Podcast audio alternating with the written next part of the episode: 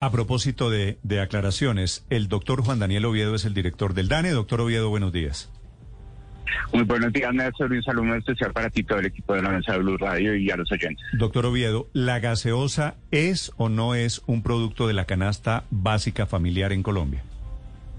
Sí lo es, que ya ha estado presente eh, desde las diferentes mediciones históricas de la inflación, eh, vamos a decir desde 1988, y pesa eh, efectivamente el 0,76% del presupuesto de los hogares, distribuido en las gaseosas que consumimos al interior del hogar, que pesan el 0,44%, y las que consumimos en la tienda de barrio o cuando estamos en restaurantes, que pesa el 0,32%. Y efectivamente también, pues el peso que cargan los hogares en situación de pobreza por el consumo de gaseosas, pues es más alto, es del 1.16% de su presupuesto, mientras que los hogares de ingresos altos solamente la gaseosa pesa el 0,28%. Sí, doctor Oviedo, hoy con el panorama que tenemos a puertas de una reforma tributaria, ¿usted cree que es que está mal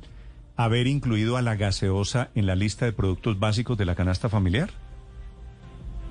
No, es decir, y es importante recordarle a todos los oyentes que la inclusión de productos en la canasta de seguimiento no, no depende de un criterio de calidad de vida o de moda. Ah, eso me depende de una depende de una preferencia revelada por parte de los hogares que nosotros obtuvimos en una encuesta que se hizo exhaustivamente durante un año completo entre 2016 y 2017 que se llama la encuesta de presupuestos de los hogares.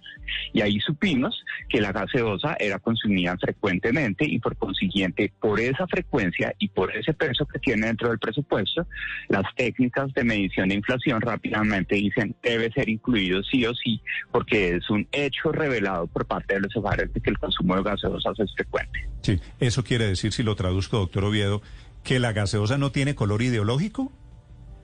Exactamente, es lo que lo que dijeron los hogares colombianos en la encuesta nacional de presupuesto de los hogares y eh, técnicamente lo que acabamos de decir es que los hogares en situación de pobreza dijeron que ellos dentro de su presupuesto destinaban más pesos en términos relativos al consumo de gaseosas que los hogares de ingresos altos. Claro, es decir, estamos descubriendo que la gaseosa, descubriendo en el año 2022 que la gaseosa es un producto de consumo popular y por ser de consumo popular es que está incluido en la canasta familiar, que puede que no nos Llamémoslo masivo. Masivo, masivo. para no, masivo. Bueno, masivo, le quito el popular, masivo. Doctor Oviedo, usted tiene un cálculo de, de eh, por ser masivo, quiénes son las, los mayores consumidores de estos productos, de las eh, lo que se llama hoy ultraprocesado, las bebidas no azucaradas que están en la mira de la reforma tributaria? Bueno, eh, ya para el tema de gaseosas lo dijimos, los hogares en situación de pobreza que sabemos que tienen el peso más importante dentro de la estructura de clasificación de hogares por ingreso son los que en términos relativos destinan más plata de su presupuesto al consumo de gaseosa. Por consiguiente, lo que vemos es que a la hora de pensar en ese impuesto vamos a tener un efecto muchísimo más importante sobre los presupuestos de los hogares en situación de pobreza. Sí. ¿Qué porcentaje, no sé si alcance el DANE hasta llegar a ese punto, nivel de detalle, doctor Oviedo, ¿qué porcentaje del gasto mensual de una familia colombiana se va en bebidas azucaradas? Bueno, en el caso de gaseosas y maltas para, para consumo en el hogar y fuera del hogar, eh, ya lo habíamos dicho, el 0,76% en promedio. Tendríamos que buscar cómo sumarle, eh, y se le tiene, es decir, es posible obtenerlo, sumarle las bebidas energizantes y otro tipo de jugos eh, hechos con mezclas artificiales para poder tener el total. Sin embargo, como me estaba en medio de una conferencia y me pidieron el favor de atender la pregunta, pues tengo el dato puntual para el tema de gaseosas y refrescos. Claro, director, ahora estamos también descubriendo que no hay nada más caro que vivir a punta de jugo, porque las frutas es una de las cosas que más se han encarecido y además pues es mucho más costoso comprar frutas para hacer un jugo que comprar una gaseosa como tal. ¿Tienen ustedes también el dato de cuánto más destinan los hogares en situación de pobreza que los hogares ricos al consumo de gaseosas? Es decir, no solamente como parte del ingreso total, que es el dato que usted nos ha estado dando hasta el momento, sino ya a nivel de consumo como tal. ¿Cuánto más consumen en litros? No sé si ustedes tengan esa medición tal vez. Sí, cuatro veces más. Cuando uno, y eso lo obtenemos rápidamente del dato que dijimos, los hogares en situación de pobreza destinan un 1.16% de su presupuesto a las bebidas gaseosas y refrescantes dentro y fuera del hogar, mientras que los hogares de ingresos altos solamente el 0,28. Entonces, un cálculo así a, vuelo de pájaro es casi cuatro veces más el peso relativo que tienen las gaseosas dentro del presupuesto de los hogares pobres frente a los hogares en situación de ingresos altos. Usted tiene de casualidad, doctor Oviedo, ¿cuánto gasta un hogar en Colombia en, en productos que no son necesariamente de, de eh, el consumo ideal, de la dieta balanceada que todos quisiéramos para los colombianos. además de las bebidas azucaradas, incluyendo, aunque esto es muy importante, pero también se abre una puerta hacia los ultraprocesados, por ejemplo, salchichas, carnes frías y demás. Inclusive, doctor inclusive está ahí en la canasta familiar, usted nos corregirá para no tener otro debate, pero las hamburguesas también.